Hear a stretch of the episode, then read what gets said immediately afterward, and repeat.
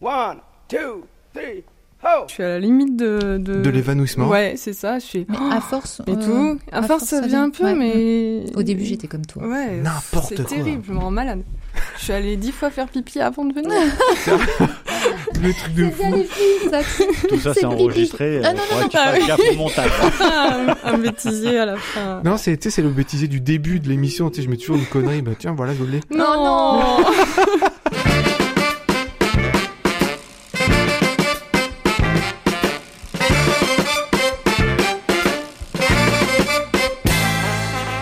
c'est parti Salut tout le monde, vous écoutez Pause Vélo et on est heureux. À chaque fois je dis cette phrase-là quand on commence l'émission, je dis on est heureux de vous retrouver, mais c'est vrai en plus, on s'en lasse pas. Comment ça va les filles? Ça va très bien. Ça c'est ma phrase préférée. Comment ça va Xavier? Ça va plutôt pas mal. Ouais, C'est cool. Alors Camille, de quoi tu vas nous parler aujourd'hui? Euh, de la problématique de la mode vestimentaire à vélo. Hmm, Oui, c'est vrai que ça pose quelques petits problèmes de sexitude. Voilà, exactement. Céline, ça roule Ça roule. Moi, je vais vous parler de tout ce que vous ratez à ne pas utiliser votre vélo dans vos déplacements. Ah ouais, ça c'est pour ceux qui nous écoutent et qui ne font pas de vélo. C'est pour donner envie. Xavier, toi t'as deux chroniques. Je suis, je suis trop bien servi. Euh, je vais vous parler de sport et je vais vous parler de masque.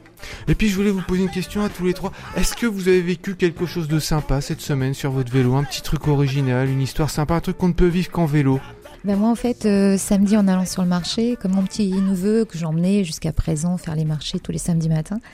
Et euh, ben là, j'ai appelé au hasard en me disant est-ce qu'il va pouvoir? Parce qu'il a pris la piscine depuis le début de, de la rentrée scolaire, donc il peut plus venir avec moi. Et donc j'ai eu la joie de savoir qu'il pouvait venir avec moi.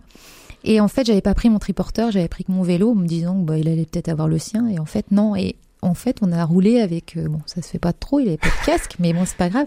Mais lui, il s'est éclaté. Je l'ai mis sur mon mon porte-bagages derrière. Il était tout heureux d'être derrière, et moi, j'étais trop contente de le balader comme ça. Ah, Ouais, c'était bien. un bon moment. Quoi. Tu infuses le bonheur, ça, le- ça Ouais. le travaille, tu vois. Et après, une fois adulte, il va se rappeler que quand on monte sur un vélo, on est heureux et il voudra en refaire. C'est Ouais. comme ça qu'il faut faire. Bien joué, Céline. Xavier, le masque. Alors, on porte tous des masques en ce moment et il y a des masques qui sont plus ou moins bien pour les vélos.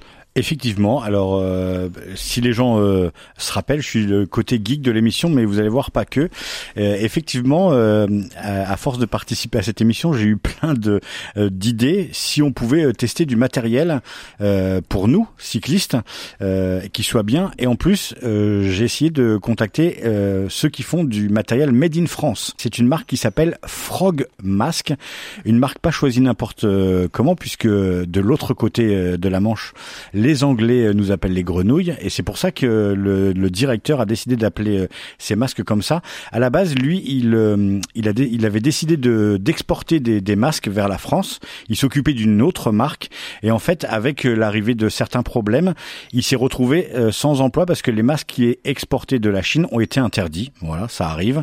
Donc il s'est dit, je vais me servir de mon expérience pour fabriquer mes propres masques et les fabriquer en France, de faire une production française. Donc il propose ces masques euh, qui sont made in France. C'est des masques dans lesquels vous pouvez insérer des filtres interchangeables FP2. Donc il y a un masque euh, en tissu vraiment très solide, quatre coloris différents, trois tailles différentes, mais on va en reparler. Il peut être lavé en machine à 60 degrés, le masque en lui-même, et puis après vous changez les, euh, les masques FP2 qui ont une petite pince sur le nez. C'est génial parce que du coup, si vous avez des lunettes, pas de buée sur les lunettes, ça protège vraiment bien. Le masque, euh, il a une durée de vie euh, euh, tant que Jusqu'à la fin du Covid. jusqu'à la fin. Et euh, il faut juste penser à changer les, euh, les filtres FP2 qui ont une durée d'à peu près 10 jours suivant l'utilisation que vous avez. Ah, c'est des masques euh, sophistiqués. S'il y a un filtre Ouais, à changer, c'est pas juste ça. un bout de tissu, quoi. Mais euh, je trouve qu'il y a un vrai travail au niveau de l'esthétisme de ces masques. Donc il y a quatre coloris, mais c'est comme un treillis. Donc il y a un, en dessous c'est blanc et puis par dessus vous pouvez choisir entre euh, bleu, rouge, noir et blanc. Donc euh, voilà, ça fait euh, des coloris euh, bien sympas. Les tailles, quand vous commandez euh, sur le site, ils vous demandent votre poids et votre taille pour que le masque soit vraiment adapté à votre morphologie. Alors moi je les invite à faire une taille supplémentaire parce que j'ai reçu la taille XL, mais mon coup de taureau euh, euh, fait que le masque reste encore trop petit. Je pense que les, il- ça se scratch derrière. Alors il y a un passage par-dessus les oreilles pour que ça tienne bien. Ça englobe vraiment tout le, le- le, le menton et le nez et ça tient parfaitement. Mais vu que le scratch pour moi était un peu trop petit, euh, il avait tendance à, à se à baisser ou à se descratcher. Donc je pense qu'il faudrait une table, une taille double XL pour les ceux qui sont forts, on va dire ceux qui sont forts. Donc pas de buée sur les lunettes, le le filtre qui est interchangeable, il est réutilisable, ultra respirant et c'est vrai que euh, d'habitude les masques ça peut gêner. Là, moi je l'ai testé et à chaque fois aucun problème. Je peux même mâcher du chewing gum. Il y a une vraie Yes. capacité pour la bouche. C'est voilà hydrofuge, euh, indémaillable, haute résistance à l'abrasion et euh, les filtres à changer tous les euh, tous les 10 jours. Euh, voilà et le, le le créateur du masque euh, s'engage si vous commandez avant 17 heures à poster le produit le jour même pour que vous le receviez le plus rapidement possible. Moi, j'en ai parlé le mardi et le masque, je l'ai reçu le jeudi, donc 48 heures. C'est pas pour se protéger un- d'un virus, c'est vraiment un masque qui a été fait pour se protéger des euh, des voitures, des pots d'échappement Ah, et la de la pollution pollution. C'est pas un masque, c'est Ok. pas c'est pas un masque. Ah non non, c'est pas un masque contre le virus. C'est vraiment pour les gens qui font du vélo euh, urbain, ultra urbain Mm. et dans les grandes villes. Et c'est vraiment un masque anti-pollution. hein, je, je tiens à préciser. D'accord, j'avais Voilà. pas capté. Si, si, voilà. Le FP2 fait euh, fait une deuxième barrière filtre, mais le masque déjà en lui-même est déjà un filtre pour euh, la pollution. Alright, merci Xavier. Céline, tu trouves qu'il y a des personnes qui ne sont pas au courant de ce qu'elles manquent quand euh, elles ne pratiquent pas le vélo. Exactement. Donc moi, je me suis permise de faire cette euh, chronique parce que je me suis dit que bon, des fois j'étais un petit peu négative, mais là je vais être positive.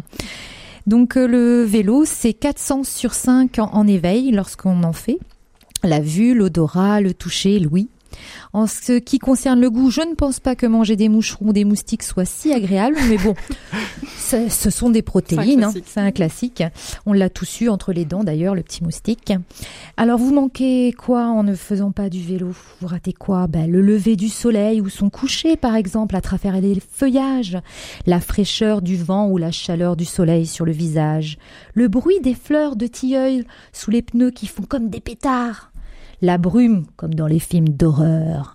Les oiseaux qui chantent et qui s'envolent, s'envolent, pardon, voluptueusement sur notre passage. Les gens aux fenêtres qui vous sourient. Les canards sur la Sarthe qui cancanent à la queue leu Les chats qui viennent à votre rencontre pour un petit moment privilégié et une caresse. Les différentes curiosités de l'architecture, les statues, les portes, les passages imprévus. L'odeur des herbes coupées, des foins, des fleurs de printemps. Les couleurs des feuillages aux différentes saisons et le bruit des crépitements des feuilles mortes sous les pneus du vélo. Le contact visuel d'une personne un peu timide que l'on voit tous les matins sur notre route et qui finit par répondre à notre bonjour, une victoire et on se dit que la journée commence bien. Un automobiliste qui vous laisse gentiment passer car il se, sent, il se rend compte, lui, que vous attendez de trouver un boulevard, de traverser, pardon, un boulevard circulant et que le feu est rouge et qu'il ne perdra pas de précieuses minutes à s'arrêter pour que vous rejoigniez l'autre rive. Au plaisir de perdre un peu de votre temps à discuter avec un copain, une connaissance, un ami sur votre passage. Se prendre en famille une averse proche des pluies tropicales telles que vous avez l'impression d'avoir pris une douche et arriver chez vous en éclatant de rire de la situation cocasse et dire aux enfants que cela fera des souvenirs éternels à se raconter. Pour rien au monde, je ne, je n'arrêterai de prendre mon vélo tous les jours pour me déplacer, qu'il pleuve, qu'il vente, qu'il neige, qu'il fasse chaud ou froid, car quand je rentre à la maison, je prends la pleine mesure du confort que j'ai d'avoir un chez moi chauffé et douillet, et je suis vivante, je ressens des choses. Alors j'ai repris une petite citation d'Alfred de Musset que j'ai retravaillée bien sûr, et qui dit J'ai souffert souvent en vélo. Je me suis trompée de chemin quelquefois, mais j'ai aimé faire du vélo. C'est moi qui ai vécu et non un être factice créé par mon orgueil et mon ennui. De la poésie, Céline, Ouais. toujours de la poésie. C'est très beau. Et qu'est-ce qu'il disait pour de vrai, Alfred de Musset, à la place de vélo Il disait quoi Il disait j'ai souvent souffert, je me suis tr- souvent trompée quelque non, je me suis trompée quelquefois mais j'ai aimé tout simplement. C'est surtout sur l'amour, le fait de ne Ah pas oui. louper les rencontres amoureuses et c'est moi qui ai vécu et non un être factice créé par mon orgueil. C'est vrai que le mot vélo inséré là-dedans. Ah c'était génial, Très, très bien. ouais. Nickel. En fait, en faisant la chronique, je pensais à cette citation parce que c'est une citation que j'aime beaucoup. Alfred de Musset, j'aime beaucoup aussi. Et euh, je me suis dit, tiens, on va essayer de la transformer un tout petit peu. Je voulais mettre le vélo dedans, et ben ça marchait. Ah, voilà. Ça passe, ça passe. Il aurait dit s'il avait eu un Ouais. vélo. Ça- Allez, c'est la chronique du yak.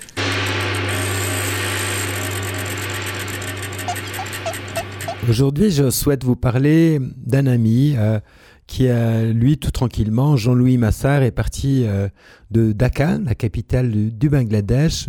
Il est parti pour Delhi. Pas à bicyclette, pas en monocycle, mais en rickshaw. Une bicyclette de trois roues euh, qu'on utilise beaucoup, euh, entre autres dans le sous-continent indien, comme, euh, comme travail d'abord pour transporter des passagers, des marchandises euh, jusqu'au centre-ville dont ils sont de plus en plus chassés. Tout s'est greffé naturellement, me raconte Jean-Louis Massard, cet amoureux de l'Inde. Dessinateur en bâtiment de métier, il avait un jour envisagé de pédaler sur un rickshaw de Dhaka à Albertville, avant de se raviser, sans renoncer pour autant. À l'hiver 2008-2009, il s'octroie donc un congé sabbatique de 7 mois pour sa septième visite dans le sous-continent indien. Dhaka, capitale du Bangladesh, départ à ras de bitume, au milieu d'un des plus phénoménaux embouteillages de rickshaws de la planète.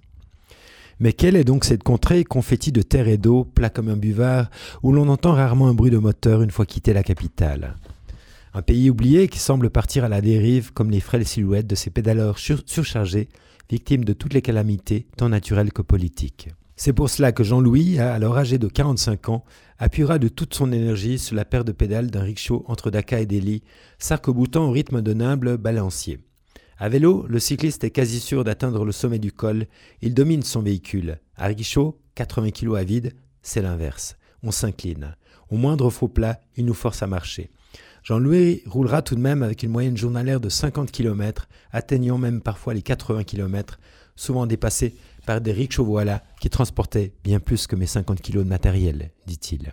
Son idée a germé dans un contexte plus vaste. Depuis 2002, après être parti trois mois au Liban pour une ONG d'action sanitaire et sociale, il s'engage à la fondation Folro, aide aux lépreux et au secours catholique pour une question de sens de la vie. Loin de lui pourtant l'idée de devenir un journaliste doublé d'un justicier du rickshawwala à l'égard de Günther Wallraff, la formule lui paraît déplacée puisqu'il gardera toujours son identité occidentale, ne transportera jamais de passagers, dormira dans les temples et les hôtels, voyagera librement et sans contrainte financière. Je ne serai jamais en empathie complète avec eux, c'est impossible. Et puis, il me manque la connaissance de l'hindi et du bengali. Avec simplicité, il tient à rendre hommage et à donner une visibilité aux rickshawwala méprisés. S'il pouvait se permettre de faire la grève, ne serait-ce qu'un seul jour, l'économie du sous-continent serait aussitôt paralysée et vacillerait.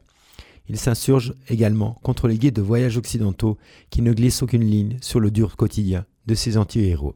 En août 2007, au moment où il n'y croyait plus, il décroche sur Internet un rickshaw prêté et livré gratuitement par un Belge pratiquant l'import-export avec le Bangladesh et qui fonctionne au coup de cœur.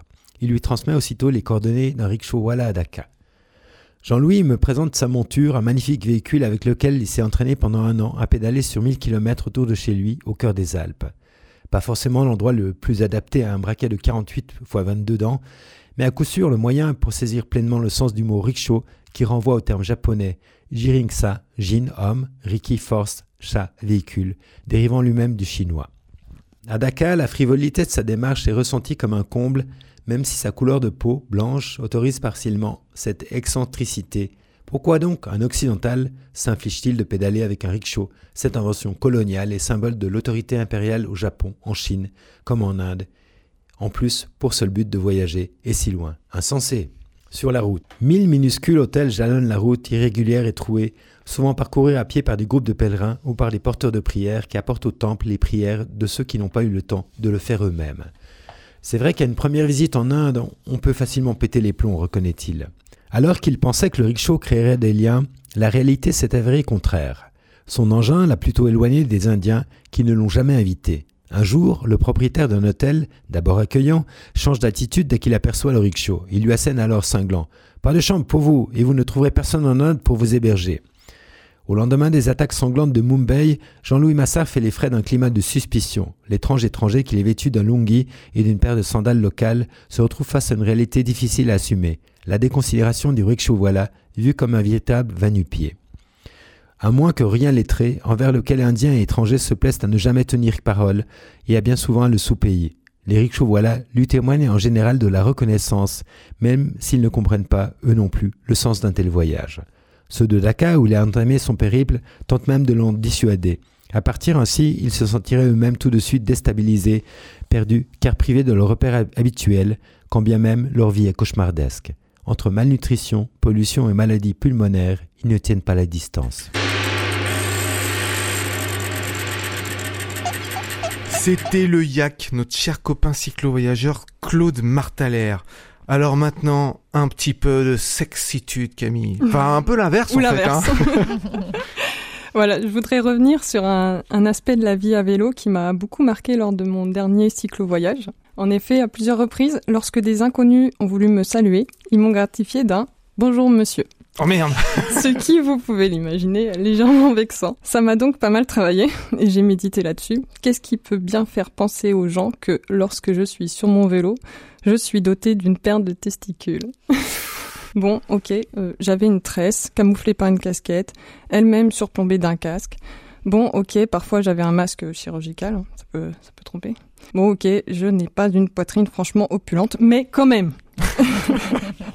J'en ai donc déduit que si on me prend pour un bonhomme lorsque j'enfourche ma bicyclette, ce n'est pas mon physique qui est en cause, mais la tenue vestimentaire du cycliste. Il faut dire ce qui est, les habits et accessoires de la pratique du vélo manquent si cruellement de glamour et de sexy qu'on peut les classer dans les moyens de contraception. Numéro 1. Le casque. À la limite du phallique, il nous donne une belle tête de champignon, voire de gland. Oui, c'est pas faux. On est hein. d'accord ouais. Numéro 2, le gilet jaune. Depuis quelques années, on a l'impression de porter un message de rébellion sociétale, alors que nous, notre message, c'est juste « je ne veux pas me faire écraser ». L'autre inconvénient du gilet jaune, c'est que cette couleur attire toutes les petites bêtes. C'est dégueulasse. Ah ouais. J'ai l'impression d'être cette espèce de, de scotch qu'on pend au plafond de la cuisine dans lequel toutes les mouches viennent se coller. Ouais, ça se voit mieux avec un jaune fluo. Ouais. Céline lève le doigt. Numéro 3, le cuissard à bretelles. C'est vrai que c'est viril les bretelles. Quand je les enfile, j'en impose. J'ai presque envie d'avoir une bedaine et qu'on m'appelle Roger. On dirait, un, on dirait un vieux lutteur bulgare en plus avec ça. Ah, c'est horrible. en fait. Voilà. Les bretelles, c'est vraiment tout sauf pratique. Parce que quand tu portes aussi un suite par-dessus, une veste par-dessus, un gilet jaune par-dessus, qu'il pleut et que tu as envie de pisser, tu dois donc enlever la veste, enlever le suite, trouver un endroit stratégique pour les épargner au mieux de la pluie, retirer les bretelles et pisser en tremblant parce que toute nue sous la pluie, t'as super froid. Mais pourquoi t'as pas un cuissard euh, pas bretelle Tu as un cuissard euh, Bah, j'y viens. Ah. enfin, il y a, il y a beaucoup de bretelles quand même si tu veux la vraie peau de chamois. euh, Ouais, voilà. faut être équipé. Quoi. Ouais. Je dois quand même donc saluer quelques concepteurs qui ont enfin utilisé leur cerveau et qui ont fait évoluer le cuissard en créant un zip dans le bas du dos. Ah Voilà. Je m'en suis procuré un dès que j'en ai eu connaissance et ma vie de cycliste a changé. Je n'ai plus qu'à me dézipper les fesses pour me soulager. Toujours glamour, oui. Oui. Pour ceux qui ne le savent pas encore, il ne faut pas porter de sous-vêtements sous son cuissard afin d'éviter les frottements et donc les irritations. C'est peut-être le seul point sexy du cycliste, un peu comme les, mecs- les mecs en kilt, ça fait fantasmer. Sauf que le cycliste, le cycliste pue. Oui, en haut les relents de sueur, en bas les remugles de l'entrejambe, sans compter que nous les femmes, cinq jours par mois, on ne peut pas se permettre de ne rien porter, à moins d'avoir un cuissard rouge pour faire caméléon pendant les menstruations. Ok. Numéro 4, les genouillères. Comme tout pédaleur acharné, je suis souvent victime de tendinite aux genoux. Parce qu'on est un peu maso et qu'on aime trop le vélo ou que on n'a pas de voiture comme moi. On continue à pédaler et pour limiter la casse, on porte des genouillères. Je les collectionne, les ligamentaires, les rotuliennes, les articulés à armature. Avec tout ça, j'ai la classe de Robocop. Numéro 5, les chaussettes. Bien remontées sur nos pieds moites. Elles ajoutent une fragrance au parfum du cuissard, le célèbre cycliste numéro 5, au slogan cartésien Je pédale donc je pue. enfin, numéro 6, on annonce la couleur. Oui, tout ce patchwork de vêtements et accessoires a des conséquences dramatiques l'été sur notre peau, le fameux bronzage du cycliste. C'est un peu comme ceux qui reviennent du ski avec la trace du masque. Toi, on sait que tu as fait du vélo pendant tes vacances, t'as bronzé seulement sur les avant-bras, le haut du dos, le dessus des cuisses et l'arrière des mollets. Conclusion, il faut vraiment faire évoluer la mode cyclo-vestimentaire, la rendre plus pratique et la féminiser à la fois pour se sentir un peu plus glamour. J'ai donc pensé à quelques solutions. Créer un t-shirt avec écrit Je suis une nana, merde. Ou, puisqu'on ne porte pas notre culotte sous le cuissard, l'attacher tel un drapeau à l'arrière du vélo. Ou, en dernier recours, pédaler à poil. C'est un peu radical, mais c'est efficace. Donc, s'il le faut, pour qu'on cesse de m'appeler monsieur, j'en passerai par là et on arrêtera alors de me casser les couilles. C'est vrai que j'adore quand les filles disent ça. Ah, tu commences les filles. hein. Ouais, oui, c'est difficile. tu me pètes les ovaires, j'en sais rien, je sais pas si on peut dire ça.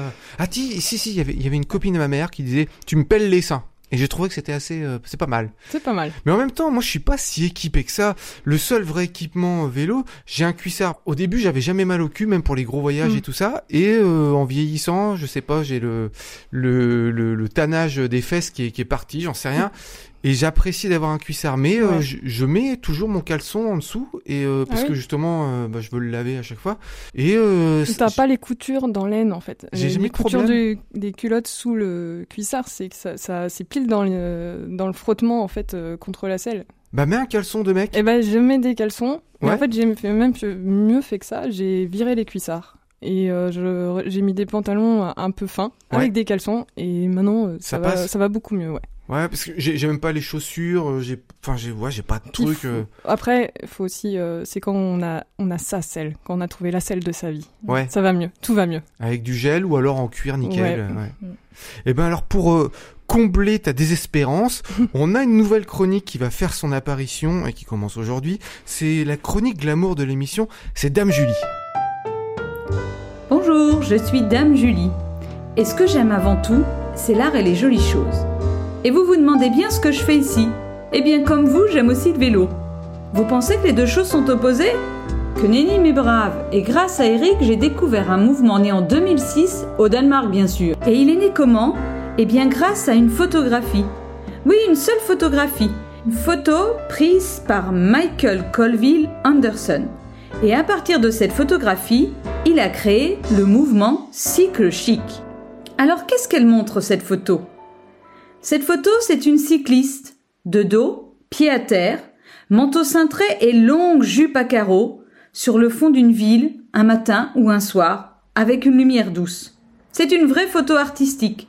On y retrouve la pose, la lumière, le cadrage. Il poste cette photo et développe ensuite le mouvement cycle chic. Son idée est simple, promouvoir le vélo et montrer par la photographie des cyclistes de tous les jours avec des vêtements de tous les jours, des photographies urbaines qui montrent la beauté du cycliste au quotidien dans la ville. Tout est à l'opposé des vêtements sportifs, de la vitesse, de la sueur, de la transpiration.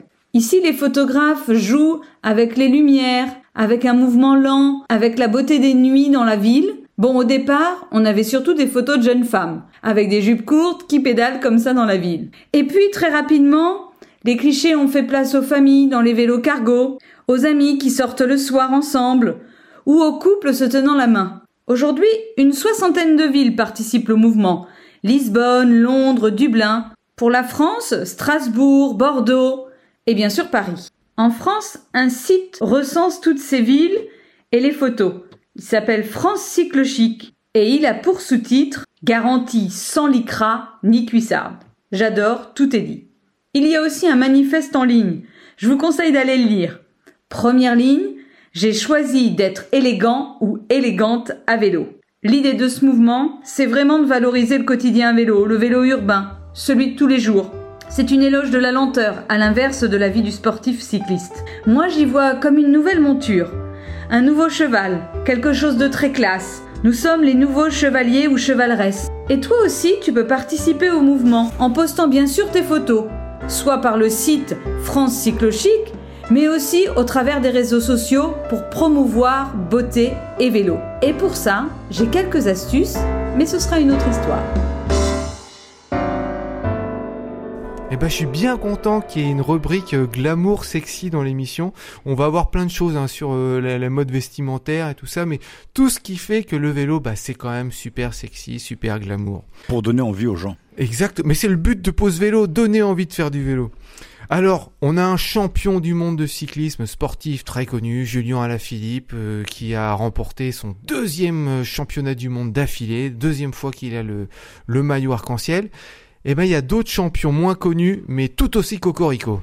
Effectivement, parce que mon autre passion, à part euh, les objets un peu euh, connectés et geeks, euh, c'est que j'ai une admiration sans borne pour les gens qui sont capables de faire des trucs complètement dingues, contrôlés, comme le skate, comme le surf, comme le ski, euh, comme la trottinette, des trucs euh, avec des figures, des, des choses improbables où on est capable de rester euh, scotché pendant cinq minutes à regarder des gens en se disant mais c'est juste euh, oufissime.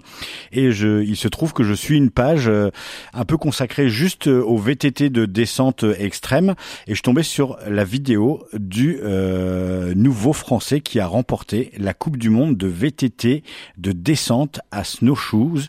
Il s'appelle Loïc Bruni. Loïc Bruni, c'est un Niçois de 27 ans. Il est quadruple champion du monde. Il a de descente, de VTT de descente. C'est une catégorie bien à part. 2015, 2017, 2018, 2019, on peut dire que c'est un peu constant. Euh, au départ de cette euh, finale, il était troisième. Il avait deux Français devant lui. On va les, on va les nommer parce que ça fait, quand même- ça fait un beau euh, palmarès.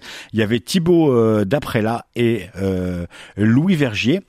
Il se trouve qu'il y en a un qui, qui est tombé et l'autre qui a fait une course euh, merdique, on va dire ça euh, comme ça. Et du coup, lui, il était troisième. Il a fait une descente. J'ai calculé la descente. Bah, de toute façon, il y a le compteur à la fin. 3,13. Je pense qu'il atteint les 60 ou 70 km heure. Ça descend à travers les bois à une vitesse. On se demande comment il fait pour passer à travers les arbres parce que c'est vraiment de la descente euh, forêt, rocaille, chemin. Il pédale au début. Il y a un bout de relance au milieu. Il y a juste une relance à la fin. Et le gars, il a tout explosé et du coup, il a fini premier et il a fini donc premier de cette catégorie euh, après avoir été quadruple champion du monde. Je vous invite à aller euh, taper Loïc Bruni, B-R-U-N-I, vous rem- euh, remporte la Coupe du Monde de VTT de descente. Vous allez tomber sur cette course, c'est juste hallucinant. Le gars, il, il, ça va à une vitesse folle. On se demande, vous vous mettez 15 jours à la faire la piste. Parce clair. que euh, tellement les c'est pas des c'est pas des petits cailloux, c'est vraiment des rochers, des racines. Euh, ça ça slalom, c'est entre les arbres, c'est c'est juste ouf et c'est impressionnant avec euh, autant de sérénité, autant de contrôle, autant de de souplesse parce que il y a des fois on se dit il va ça passe smooth quoi. Euh, c'est c'est juste ouf. Donc voilà Loïc Bruni qui qui était troisième et qui remporte cette euh, Coupe du Monde de VTT de descente à seulement 27 ans. Voilà euh, Cocorico et bravo à lui. Ça veut dire qu'il peut encore en gagner 4-5 autres? Facile. Allez, c'est bien, ça nous rapporte des médailles, c'est bien. Enfin, non, c'est, est-ce que c'est olympique cette discipline-là? Je, le, je crois pas encore. Ça me dit rien, hein. Non, non. Et moi, j'ai vu euh, la vidéo commentée en italien et les Italiens, ils étaient, ils étaient juste ouf. C'est-à-dire que, ouais, tout le long. Et puis en plus, ils ont les, ils ont les chronos des temps de passage. Ouais. Et les gars, à chaque temps de passage, c'était comme un match de foot commenté par des Sud-Américains. Les gars, ils étaient, mais voilà, c'était super. Enfin, voilà, juste euh, 3 minutes 13 de, de pure folie. Eh ben, pour s'enorgueillir de ça, moi j'aime bien quand il y a des, des champions du monde français, ça, je, je suis fier de moi. Alors que c'est pas de ma faute. Et ben voilà les copains, l'émission se termine sur cette note de bonne humeur. N'oubliez pas de nous liker, de nous commenter. Déjà en commentaire, j'aimerais bien que vous nous mettiez euh, qu'est-ce que vous faites ou qu'est-ce que vous feriez pour être sexy en vélo? Ça pourrait peut-être nous donner des idées à toutes et à tous.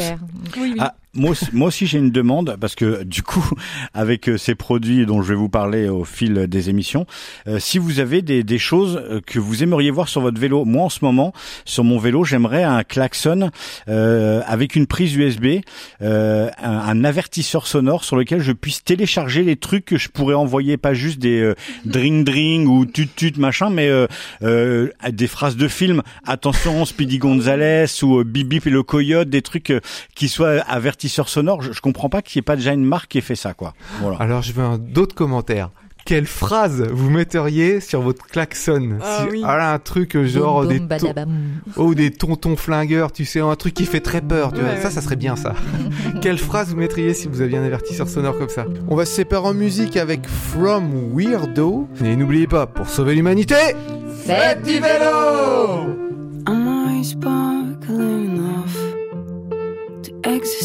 sky.